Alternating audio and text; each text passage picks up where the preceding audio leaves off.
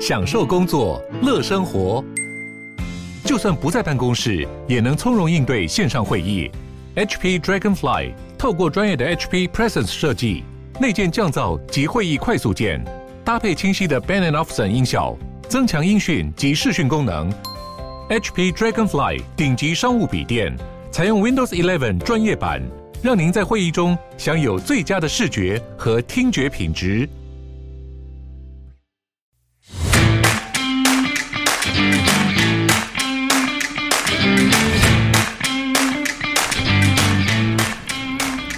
欢迎收听小朋友学投资。大家好，我是布鲁。今天我请到了另一位执行长，而且一定是大家有兴趣的，因为大家都知道我很喜欢跟执行长问一些老板的投资方式，尤其是今天这位，他又是相关到最近特别行的产业。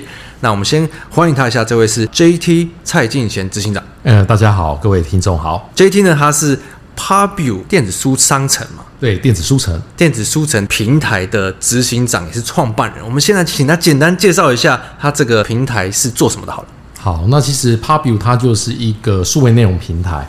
那早期的话，我们是 focus 在电子书跟电子杂志。那其实像现在的话，平台上面也有很多的有声书跟影音的课程。那基本上我们的平台就是呃，希望可以作为一个就是有志出版。如果你想要这个出版书，或者是不管是任何影音，其实，在我们平台透过注册账号之后，就可以自己出版、自己定价。那这个是对于这个内容生产者而言。那如果对于内容消费者而言的话，简单说就是在我们平台上面可以看到很多的电子书、电子杂志。那我们也有推这个饱读电子书，就是所谓吃到饱的服务。哦，那一个月只要一四九七就可以看到非常多的几万本的书跟杂志，所以是非常划算也非常受欢迎的一个方案。这个我一定要先跟呃 JT 一直想坦诚一下，一开始我朋友介绍给我这个 Pubu 的平台，他说就像是财经版的 Netflix，是你可以看很多财经杂志，因为他知道我平常很爱看财财经杂志。但我那时候其实我老实说，我心里就想说，现在投资群组都。每个礼拜都会丢出那些什么《金周刊》《天下》，有的没有这些基本杂志都会丢出来，我干嘛还要特别去定一个平台？一开始我真的这样想的，是。然后后来我就去看了一下，我发觉其实平台上的杂志比我想象中的还多很多，哎。是是是，其实呃，主要台湾的一线杂志，特别财经杂志都有。然后我觉得就是说，呃，一个是刚刚刚刚提到有很多投资群组，他可能都会传一些这个内容，但是那个毕竟是盗版的内容，我觉得我们要好好支持台湾的内容。这个一开始你们会有困扰吗？诶，其实一直都会有困扰。那当然就是我们的平台，我们希望大家就是尽量使用正版的，特别是我们的服务非常的方便嘛。那其实呃每个月只要少少的钱就可以阅读这么多内容，我觉得呃就像是呃可能以前盗版的影音盛行，但现在大家觉得。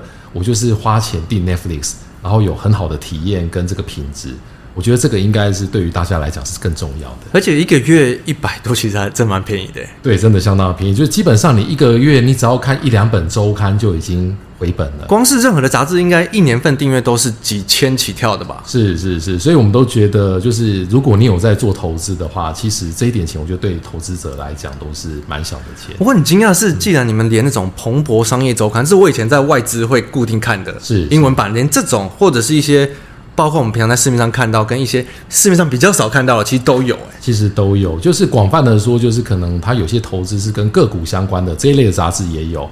那有些杂志，它讲的可能是呃整个大的经济环境的哦，像商周啊、金周这一类的杂志也都有。因为我平常是很喜欢那种翻翻看的那种人，我不喜欢，我只有年轻的时候才会真的好好把杂志看完。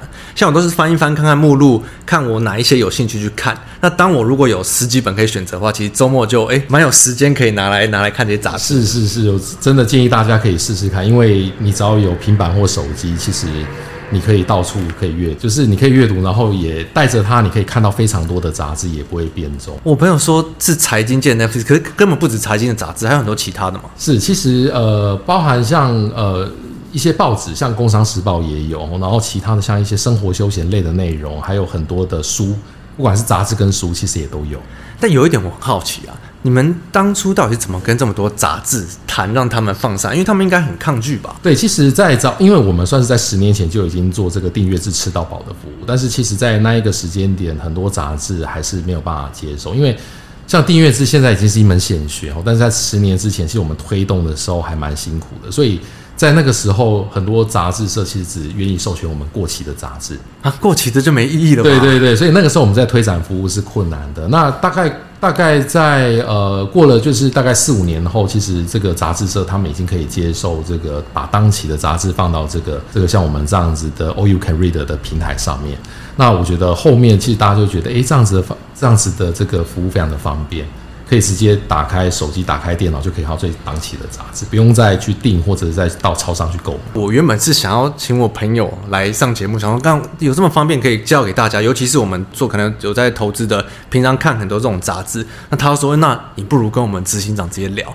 那因为我就很想问，执行长在电子书的行业一定跟这种这个产业相关，例如说说电子纸这种，应该。相对的会很熟嘛，那他一定在投资这块也有琢磨。但我想要先来跟呃执行长聊聊，这个你们刚创业的时候，你说二零一零年就开始做电子书商城，这个是有点太提前这个趋势了吧？是，呃，其实，在十年前做那个时候，其实大家可以想象，那个时候主要的阅读载具其实是 PC 啊，PC 哦，对，我都有点忘记了，因为在十一二年前。那个时候那时候还没有智慧型手机吧？iPhone 的呃，我记得那时候 iPhone 三 G 刚出来，我记得好像三 GS。对对，三 G 跟三 GS 那个时代，那那个时代其实三 G 的速度还没有到很快，所以当你要在手机上面阅读杂志或者是下载一本杂志的话，是需要蛮蛮久的时间。那后来是有一个时间点是呃，Apple 推出 iPad 的时候，其实在这个相关阅读的这一个产业，我觉得就有一个蛮大的一个成长。那我觉得这个载具的部分是相当重要的。那当然，像后来有在推出这个电子纸的阅读器，我觉得它也是一个推升产业的一个。可是你们一开始真的就是想要做这个电子阅读的部分吗？二零一零年的时候，对，我们在二零一零年，我们其实出发点是想要做一个可以呃销售你的知识的一个平台。哇，这个好。好前卫哦，在那个时候来说，对，这真的时候是来说是蛮前卫，因为那个时候其实很红，最红的平台是雅虎奇摩购物啦。嗯，那但它是卖一些你家里面呃不用的一些二手商品。那我们那时候觉得，诶，那没有人有一个平台是可以卖你脑袋里面的知识的。所以我们后在创建那个平台的时候，想法就是让大家注册一个账号，就可以卖你脑袋里面的东西。感觉这好像是疫情后才开始真的比较红的一个一个 idea。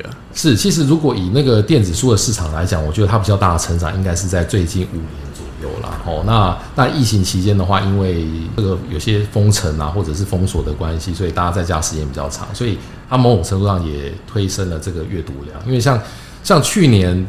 在这个大家居家上班的时候，我们的我们书城上面财经书就卖得很好啊。对，那我们就推估，可能很多人在家上班，都一面上班一面。看股市，因为 对对对，然后那个时候，那个时候其实散户的投资的金额，我记得也是蛮高的。对，然后因为刚好市场也好，我们也是那时候出来做小朋友学投资的。哦，OK OK，那那就是刚好居家居家隔离的期间，其实就是很多人在学投资，所以从我们平台上面的一些内容的销售，有的时候我们也可以看到一些趋势。可是我很好奇的是，像有时候你们就算有很好的一些想法，可是你太早开始做，人们都还不能接受的时候，那时候你们一开始应该有遇到不少的问题吧？对，其实我们我觉得整个创业的历程，其实跟有时候跟投资股票有点有点像啊。啊，对，就是股票你太早买或太晚买，其实都不太对。没有错，就是要买在刚刚好的时间。那我觉得创业也是。那呃，因为其实这个公司也算是我个人的第一个创业，第一个创业就到现在很对对厉害，对，还 survive 还 OK 这样子。但是呃，该怎么说呢？就是有的时候创业想太多也不行，嗯，但是想太少也不行。所以，呃，我们那个时候想法就是做了，但是后来做的时候觉得，哎，真真的好像有一点太早，太早，因为市场那怎么办？整个环境还不成熟，但是一样啊，就是 try to survive。对对对，那所以其实中间也当当然有很多贵人啊、投资人的帮助，所以让我们可以到现在，呃，做到台湾有一定的规模这样子。那我可以请问是大概什么时候，大家尤其是在台湾的社会才慢慢开始比较可以接受电子阅读啊，或者是电子书这一类的东西？对，嗯嗯。嗯其实我觉得，在台湾的电子书市场的成长，它是一个比较线性的，而且，呃，可能跟国外比起来，它成长速度没有那么快。那我觉得早年上，呃，早年在电子书这边有一个问题是，它遇到寄生蛋，诞生级的问题。主要就是台湾很多的畅销书其实都是翻译书。哦。那早期台湾的出版社在跟国外的出版社请求这个授权的时候，他没有谈电子书的部分。哦。所以就会变成说，很多畅销书在当时的时空环境下，你只能够买得到纸本书。它没有电子书没有，没有，所以内容不够多，内容不够多，所以当你在推这个市场的时候，消费者进来看，诶，你很多畅销书都没有啊！我在我在这个这个实体通路平台看得到的畅销书，你电子书都没有，所以这个就是有一点遇到鸡生蛋，蛋生鸡的问题。因为我总觉得，就是这两三年来，电子书这个概念大家都很清楚，可是自己看身边好像就是没有这么多人在用。呃，我觉得后来是因为这个，我们呃台湾很多出版社，它其实意识到就是说数位化是一个必然的趋势，因为国外都已经告诉你市场会是往数位化的方向。台湾的出版社是不是这近年才了解到这个趋势啊？呃，好像没有。我觉得也要看，因为有些出版社走的蛮前面的，可能在七八年前，他们就愿意去把这个所谓的电子书跟纸本书做一批同步。哦，所以意思就是说，他当他跟国外的出版社请求授权的时候，他就连电子书一起谈的。但是的确有些出版社他们的呃观念转换的比较慢一点，所以可能就是最近三四年，诶，他才开始就是把这个电子书的版权也在也一起准备好这样。因为我知道 JT 还是这个电子书协会的理事长，是不是？是是是，这个协会是在推动大家就是转换到电子书吗？对，其实就是从产产业的角度，然后我们尽量去推广电子书的阅读。听执行长你们讲起来，应该是。iPad 普及以后，大家才比较习惯在就是 iPad 上看电子书或者电子杂志这些东西嘛。那这个跟电子书本身是不是就又不太一样？呃，应该这样讲，因为 iPad 它提供了一个在那个那个时空背景下，我觉得它提供了一个蛮好的一个使用体验。对，因为比方说像我现在我自己在阅读这个电子杂志的时候，我都会拿 iPad 起来看。只想自己也是用 i 也是用 iPad。对对对，因为 iPad 而且有时候 iPad Pro 就是它的荧幕大小基本上跟杂志的大小是一样的，哦、对，所以它阅读起来体验是很好的。但是，其实，在更早的时代，你如果是在 PC 上面阅读的话，你就会觉得，哎、欸，我要看一本杂志，我还要坐到电脑前面，啊、然后我还要用滑鼠翻页，那个跟我们平常翻杂志的这种体验是不一样的。嗯，所以呃，我们那时候觉得，真的是在 iPad 推出的时候，有一个很大的一个增长。那后续当然是包含像台湾很多出版社、杂志社，他们愿意。把这个好的内容放到平台上面，然后让我们的读者都可以读到最新最好的这个杂志的内容，或者是书本的时候，我觉得整个市场它就开始可以接受这个电子数位阅读这件事。那数位阅读的这个普及的趋势，美国应该找台湾蛮多的吧？对，其实美国大概在十年前，它的这个包含像美国，它第一大平台是 Kindle 嘛，Amazon 做这个 Kindle，我记得就做的不错，最近卖的很好了。而且大概在七八年前，它就已经宣称它电子书的销售量。比这本书要来的多啊！这么久以前了，啊，这么久以前，所以台湾这这方面真的比较落后哎。对，那因为这个刚刚有提到，台湾大部分的书是翻译书、外来书居多哦，就是排行榜的书，所以我觉得这个部分的确也会产生一些台湾在这个市场推进上的一些阻碍。可是像之前自己会觉得，这个用电子阅读器看起来还是会比 iPad 舒服吗？还是还好？呃哎、欸，对，因为其实包含像我们公司最近也准备要推出自有品牌的电子阅读器哦。那我们会推出的话，着眼于一个点，就是说，的确在长时间阅读下来的话，可能用电子纸的技术的话，它还是比较接近我们看纸本书的感觉。嗯哼。那这样子的话，可能对于眼睛来讲是比较舒服的。那因为 iPad 它本身它的荧幕很亮嘛，所以你的确阅读久的话，可能眼睛会有点不舒服。对，因为我我发觉很多人问我说，哎、欸，他有想有点想买电子阅读器，可是又很纠结。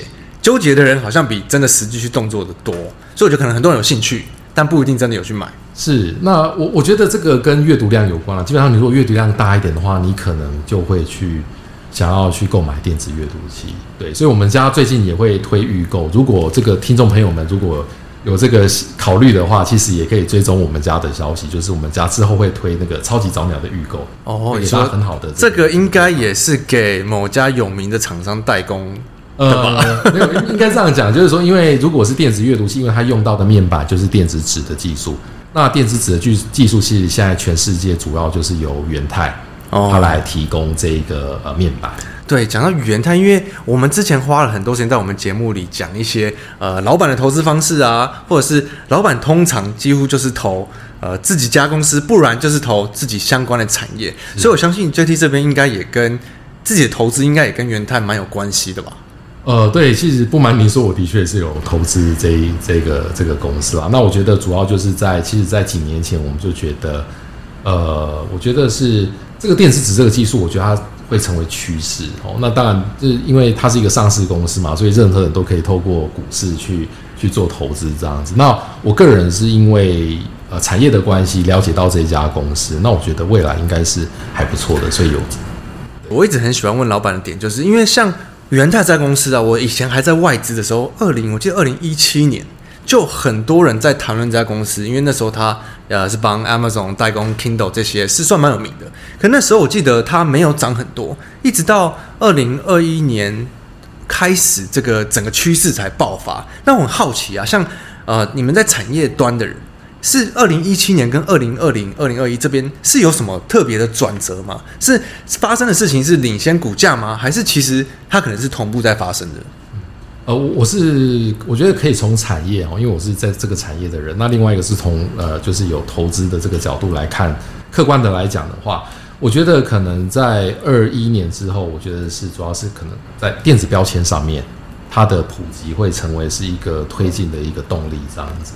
哦，所以一七年那那那时候可能只是电子阅读器这块。对，因为呃，其实，在早年的话，像 Kindle，它的确电子阅读器是卖的蛮好的，但是也因为这样子，可能市场上它可能有到一个饱和的阶段。哦，那当其他的国家的电子阅读器没有一个很 burst 的一个成长的时候，那可能它的这个成长率也许就不如想象中的高。而且，是不是当时 iPad 可能也越做越好，所以很多人就用 iPad？是因为呃，因为毕竟大家在买一个装置的时候，它可能会有一个排挤效应。比方说，我现在有一万块的预算，我会买 iPad，或者是我会买一个电子阅读器。那因为 iPad 它的整个的性价比其实是很高的，所以也许在早期的时候，可能类似这样的因素，可能也会影响到这个电子纸它的推展。哦，所以二零二零那之后开始是有这个新的应用，这个电子标签，是因为像电子纸的应用，呃，我自己观察是还蛮多的啊，包含像台湾有一些呃这个超市的通路。它在货架上面的电子标签，它已经是从以前纸的标签改成现在是电子电子纸的标签。然后像这个有一些公车站牌，它的公车路线图的资讯，它也开始导入电子纸的技术。然后我甚至在有一些医院也看到，他病房的这个面板啊，或者是病房门口的这个面板，它原本都是要人工去抽换一些，比方说医师或护理师的资讯的时候，他现在也都改成用。这个电子纸技术的面板哦，没有注意所以，我还真的印象中，我以为没有到很普及耶。我们录音前我还偷问杰说，哎，这个电子标签我很久以前就知道，可是要普及应该没这么容易吧？是，但其实我们现在生活中已经越来越多了。对，因为我觉得传统在更换这些标签上的话，你其实需要很多的人人工人力嘛。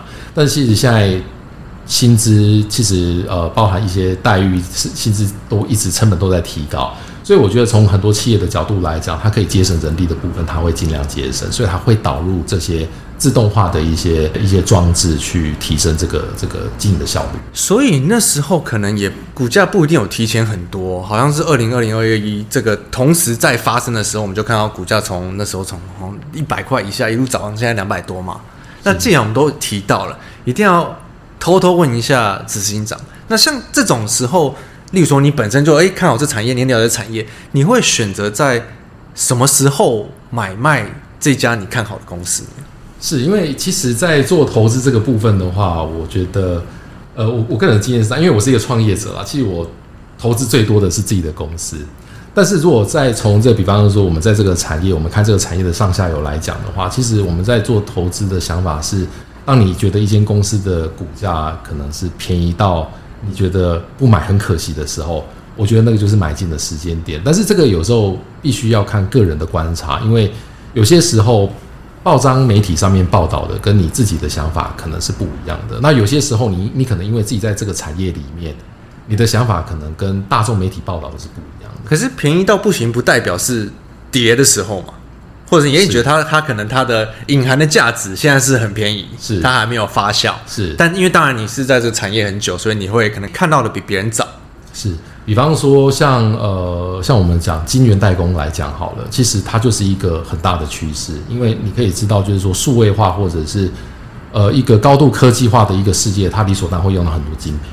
嗯嗯。所以当你很久以前看到这个市场，你如果很早就去买晶圆代工，很早就买台积电的话。那现在收获就一定很好，但是你可能看的是三年五年，对，所以我觉得有时候你在看投资的时候，如果你觉得以它三年五年的未来性来讲，它现在的股价相对是低的或委屈的，那其实就是可以买。我觉得每次问到执行长或者企企业主对投资的想法，其实都很相似。因为我我发觉你们一定是平常没有常常在交易这种，你们就是哎看到一个趋势，是你选择一定要买，是，然后你可能到某个时候卖，是。那例如说像，例如说元泰这种最近这么强，今年这么强势，这个应该很多大家很多听众一定都会好奇。那我们都每天都在找卖点啊，那像你们的话。像老板的思维的话，是会怎么去看要什么时候卖？是因为，因为其实我们在经营公司，其实平常是没有什么时间可以去常常看这个这个股市的状况，或者是个股的状况，所以可能就是说，呃，像刚刚提到的，呃，我个人在投资可能是看一些比较未来的价值，然后我觉得它未来可能三五年的前景是很好的，然后去去投入这样子。那至于这个卖点的话，我觉得这个是呃，大家都会觉得有一个自己理想的点。那如果我个人来分享的话，可能就是，也许呃有一些机会点我看到了，那也许诶，它最近的涨幅相对高了或怎么样了，那也许就可以去做一些调节，因为每个人有他自己的资产配置嘛。那同时间有些股价它相对高，有些股价相对低了，你可能是可以做调节去投入你觉得更委屈的股价。哦，因为因为如果你一般我觉得好，如果我是大听众，我听起来想说，如果你说三五年的话，那我不是干脆都不要卖比较好吗？对，其实事实上就是，如果你看好一个股票它的未来性的话，那其实也未必要有很频繁的交易。嗯，对，因为这是个人的选择。对，因为因为我也平常也阅读蛮多这个相关的书哈，那我也觉得，其实也有一句话说，因为有的时候你太常看的话，你太常交易反而不是好事。对对，那有时候有有人说，其实投资时间是最好的良药。为什么？因为你如果是看得长的话，你其实可以减少在短时间内因为不当的操作失误而造成的损失。所以我觉得，有的时候你如果觉得你自己看得很远。很准的话，也未必是要去做频繁的交易哦。但是如果像你刚刚提到这种波比较波段的部分，我觉得有个很有趣的点，就是说你可能会在你觉得短短期涨幅过过快过高，可能有点贵的时候，你会选择去做调节。这其实跟我们以前我在呃法人圈的时候的外资做法蛮像的。对，那那我觉得，因为外资它的破蛋是更大的多啦，但是我相信大概每一个人操作的时候都会有类似这样的逻辑。呃，因为我们刚才已经讲到个股了，所以我们现在如果在讲这个，好像会有点怪怪的。个股，这个我们只是纯粹在讲呃执行长自己的操作，绝对没有任何的推荐。是是是，我们看了，哎，它是一个长期的趋势，没有错。是，可是短期啊，或者是你要怎么操作，这就是哎个人好。对，是是。因为毕竟执行长，你看成本可能跟你不一样，纯粹个人观点，纯粹纯粹个人观点。除了元泰以外，因为平常。我知道，同样自己也有，实际上这有很多自己的阅读习惯嘛。你都是在摄取哪一些，例如说杂志或者是书局，去了解更多现在市场的趋势吗？还是或者一些呃财经的观念等等？嗯，其实我平常就会蛮广泛去阅读财经杂志啦，所以我都会去阅读，包含像其实其实大家看周刊蛮接近的，商周、金周、天下这些。那我觉得看这些杂志的话，是可以更广泛的了解一些整个国内外跟经济的局势。还有大家面临到的问题哦，因为有的时候你的个股可能表现很强，可能你也强不过大盘的表现哦。因为有时候你个股很突出，但是大盘可能因为什么样的环境不好，所以我觉得呃，我们在新闻类的这一类的财经的杂志这个部分，我平常也都会阅读。除了这个以外，其实我也会阅读蛮多就是书的部分，我特别是一些呃跟理财或投资心法有关的书。那呃，我觉得有时候心法或者是你的投资的 philosophy 哲学是什么？我觉得这个东西可能影响会蛮大的。像最近你在看杂志的部分，我相信你应该不是在里面找我有什么个股可以投资，什么个股可以买，是不是？大部分时间是比较看一个大趋势、大方向，或者是甚至。有什么东西你可以做来让公司去做这块的商机等等的？是因为在杂志里面，它也会报道一些很创新的一些商业模式，或者是一些新的市场的趋势。所以当然看到很多这一类的内容，我们就会去反思说：诶，那我们进一家公司的话，未来的趋势如何？我们应该要怎么做才可以让公司可以更更好、更成功？那包含像呃，我个人也会做一些小投资嘛，因为刚才也有提到。那我觉得。我个人在做投资的时候，我其实也会去思考，就是我自己经营一个公司，那我自己当投资人的时候，我怎么去看待投资的公司它的 valuation，我怎么去看它的价格？所以当我自己进一家公司的时候，别人是怎么看待我的公司的？那我该如何做可以凸显公司的价值？特别是在投资人的这个这个心目当中。嗯嗯嗯，对。那因为电子书它是一个越来的未来一个趋势啊，所以我们觉得其实我们在这个数位内容的行业，它是带着挑战的，但是我觉得也是相当有前景。我们今天讲了这么多电子书相关趋势啊，因为我真的觉得。老实说，从创业二零零开始到我自己本身觉得普及，可能是这两三年的事情。是。那再看到接下来的三五年，会对这个产业怎么看，或者是有什么什么愿景？嗯，呃，我觉得，我觉得应该这么说哈，我自己的观察就是，载具它一定都会一直出新的载具出来。比方说，像以前我们刚刚有提到，一开始是 iPhone 三 G，开启了大家这个数位联网跟智慧型手机的时代。后来我们有 iPad，那接下来又有电子阅读器，然后包含刚刚提到这些载具，它每年都在更新，都在出新的机器，甚至接下来我们还有 AR、VR，就是对哦，这个虚拟实境、扩增实境，甚至还有元宇宙，类似这样头戴式的装置。所以我觉得它的载具的演进是会一直持续更新的。但是这些载具，我觉得它就像是不同的瓶子，但是它需要的是里面的水。那里面的水就是什么？其实就是内容，因为大家有这些载具是为了需要消费内容，所以从我的角度来看，我们呃，我我们说，但我们刚才有提到我们会推自己的电子阅读器，但是其实我们更着重的是，我们平台在内容的部分要怎么样可以有更多的内容去符合内容消费者，也就是 content consumer 的这个需求。意思就是说，当大家未来都有买了新的载具，甚至 VR 装置、AR 装置的时候。那大家有需要有这个内容消费需求的时候，就会第一个想到我们平台。那到我们平台上面来看书、来看杂志以外，来看影音，或者是也听有声书来做学习。这是不是为什么一开始你们是选择做软体，而不选择做硬体？因为二零一零年应该大家的印象都还是停留在要创业，应该还是做硬体。是因为其实台湾的产业从呃很早开始，其实就是以内呃以那个硬体为主，包含代工、OEM、ODM 等。那事实上，我们在十多年前创业的时候，其实因为我个人是资讯工程背景哦，我有看到成大的资讯工程博士，是，通常应该都是去这些很有 很强的电子公司吧？对，有有蛮多也会去一些主科的公司。那个时候其实媒体一直在报道说，诶，为什么国外都有一些做呃很好的互联，就是呃网络的公司，那台湾就是以硬体为主，所以那个时候我们就希望说，我们可以做出一个很好的一个网络的服务。的一个公司，那可以让大家觉得，哎、欸，台湾不是只能够做硬体，所以那个时候其实是有了一个雄心壮志跟有一个理想性。我我真的觉得创业就是跟投资的这个怎么讲，思维是很像的。因为像杰你这么早想到这个 idea 进去做，那你就是要在这边把它的做好，只能继续做嘛。因为既然是创业，是，但如果你看到它好了，你再跳进来做，其实根本就来不及了。就像交易的人，你是哎、欸、好，你才交易，但是投资的话，你绝对是。是要坚持的，是是，是，不是就呃随便你也看好才做，然后不好你就离开，是这样根本没有办法成为一个呃创业或者一个企业。是，所以创业它是需要的就是坚持啊，坚持跟你要相信你的的信念，你的想法是正确的。其实我觉得跟投资是很接近的啦，因为有的时候呃你可能你投资的股票它可能没有到达预期的表现，但是有的时候你如果维持信念的话，其实有的时候外界对它的看法也会修正。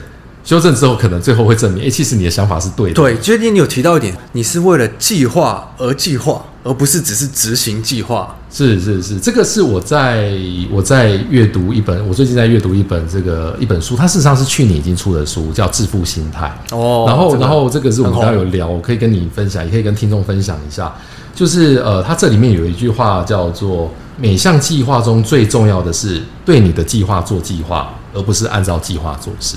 对计划做计划，对，而不是按照计划做事。因为计划常常可能不如你预想的走，跟你的剧本不一样。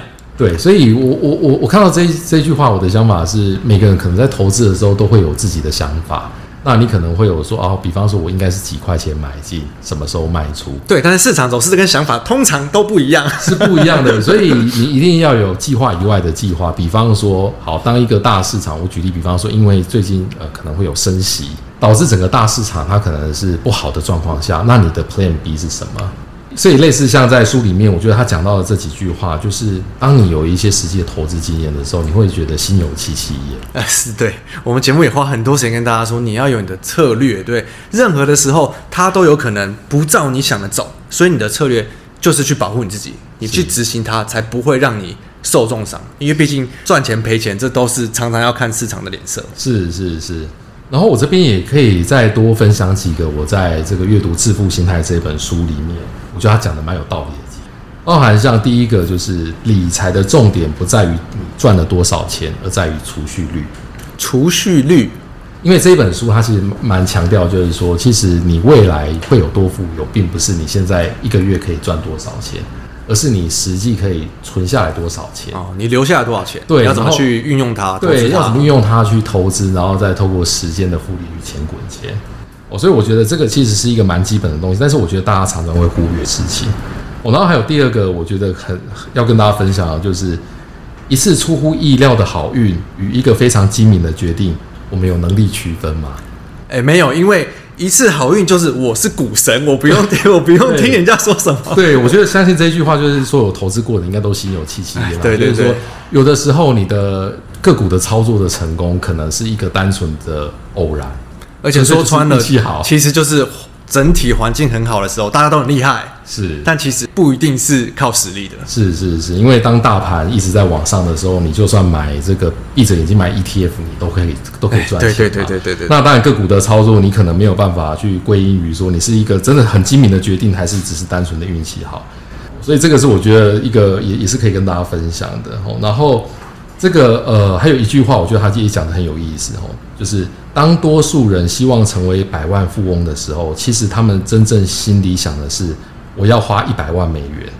但这句话是成为百万富翁的反义词哦，就是当一般人可能会觉得我要成为百万富翁，就是因为我有一百万可以花，所以我是百万富翁。对，就是意思可能是好，我呃我赚到多少钱，我要去买一台法拉利之类的，类似这样的想法。可是，其实这样的想法，其实它对于你的理财，或者是它对于你的财富累积，并没有帮助。哎，没有错。所以，如果你的想法是这个方向是长歪的，那它可能也会让也会让你变成这个财富自由中一个错误的一个想法。只是因为大多数人其实很多时候不知道，其实自己想要做的是花钱，而不是致富。对对对，对，好像真是这样子。然后，呃，再跟大家分享一句话，就是。风险是什么呢？风险就是当你认为你已经想到所有事情之后，剩下来没想到的事，就所谓的黑天鹅。因为就是你没想到的才是风险嘛。其实我觉得很多投资股市的朋友应该都有想过很多事情，比方说个股的状况、大环境的状况、美股的状况、政府的态度等等的。可是当你想过很多之后，其实一定你还没有想到的，唯一能控制风险就是你停损的金额。对，但是往往是你没有想到的，它是最大的风险，而且这个风险可能会导致你一个操作失误，可能就把之前赚的钱都、哦、都亏。我相信今年大家都是心有戚戚、啊。对对对，这个没有人知道会打战打多久，没哎，根本上没有人知道会打战等等的。今年已经发生的已经数不清了。是是是，所以他的结论就是说。我们在金融领域里面呢、啊，要预留犯错的空间的力量是最强大的。那意思就是说，你只要有这个预留犯错空间，你就可以比较能够承担风险。承担风险的话，你就可以减少损失。减少损失的话，就不会让你把之前很辛苦赚到的钱。在一夕之间就赔掉，对，可是这真的都是要经验才会知道，是，是，大家听都觉得我知道啊，我知道，可 是做的时候都是两回事，是是是，是。那我觉得这个跟经验有关，所以回到刚刚提到，就是说，其实我个人还蛮喜欢阅读的。那从阅读里面，其实是可以可以去反刍一些自己对于投资的一些想法。那当然，对于自己经营自己公司的这个这个这个观念，其实也可以有很多的提升。那所以说，像分享致富心态嘛，也是在你们的平台上你看吗？对，在我们平台上面也可以买到这一本书籍类的话，大约有多少本啊？哦，如果是以这个刚刚提到饱读方案的话，书籍类也有几万本哦。饱读类就是可以，我就是无限读的。Oh, read. 所以在这个专区里面的话，很多书都是可以直接阅读的。跟杂志一样，就是你只要看得到都可以阅读。然后像包含像我们平台上面最近很热门，像那个淡如姐人生实用商学院这些书也都可以看。嗯哼，而且而且还可以自己做笔记，对不对？放书签做笔记，还可以放在书柜上。我觉得这个功能我很喜欢。对，其实我们做了很多有趣的功能啊，包含像那个最近大家眼睛很累嘛，我们就做了一个朗读的功能。朗读功能，对，是像 Siri 那样子吗？对对对，其实就是 Siri 念书给你听。所以比方说你在上健身房，还是你在顾小孩，还是你在做菜，还是你在开车的时候。或者是你眼睛很累的时候，你只要没有办法看书的时候，你就可以按那个朗读的功能。Siri 念书会不会听不太下去？呃，Siri 以前念得很糟糕，但是现在越念越念越好了，对，有在进步。对，因为他每天都在偷听大家的声音。哦，对，真的。然后他透过那个 AI 跟机械机器学习，他的发音其实越来越有抑扬顿挫。所以，我们平台上面很多读者现在也都很喜欢用听的。所以，因为刚刚我们最一开始有提到，饱读方案一个月是一百多嘛，但是我听只想说。有还有给我们小朋友学投资的特别优惠，所以我一定要留一点时间让呃执行长工商一下。好，就是呃，因为我知道这个小朋友学投资的这些听众朋友们应该都有在学投资，那我觉得我们家的服务应该是很很符合大家的需求，所以我们特别针对这个小朋友学投资提供了一个很优惠的方案，就是我们本来一年的这个年方案，呃一一呃应该说一个月是要一四九的，那你算下来一年的话，其实是要一千五百块以上，但是我们特别推一个九九九的年方案，九九九一年哦，对，九九九一年，所以你平均下来一个月九十块不到就可以阅读到非常多的这个当期杂志，还有刚刚提到的很多投资理财的电子书哦，那它大概相当于就是五五折的概念，哇，这个是非常的划算，砍到骨折。我一定最要先做是叫我爸把他的杂志全部退订。我们家我看我爸至少订了三五本财经的周刊。所以每每个礼拜就一直一直积那些纸本，超可怕，而且又很贵。是，所以其实我觉得可以切换成用数位阅读的方式，我觉得是蛮不错的。嗯，对。那今天真的很谢谢执行长跟我们分享这么多投资的理念啊，或是他喜欢看到一些呃这个书本里的一些字句。有机会，我希望我可以再请执行长回来跟我们聊聊有关电子书、电子产业甚至电子纸的这些相关的一些发展。没问题，谢谢 Wayne，好，谢谢。那就呃下次有机会再请执行长回来喽，拜，谢谢，拜拜。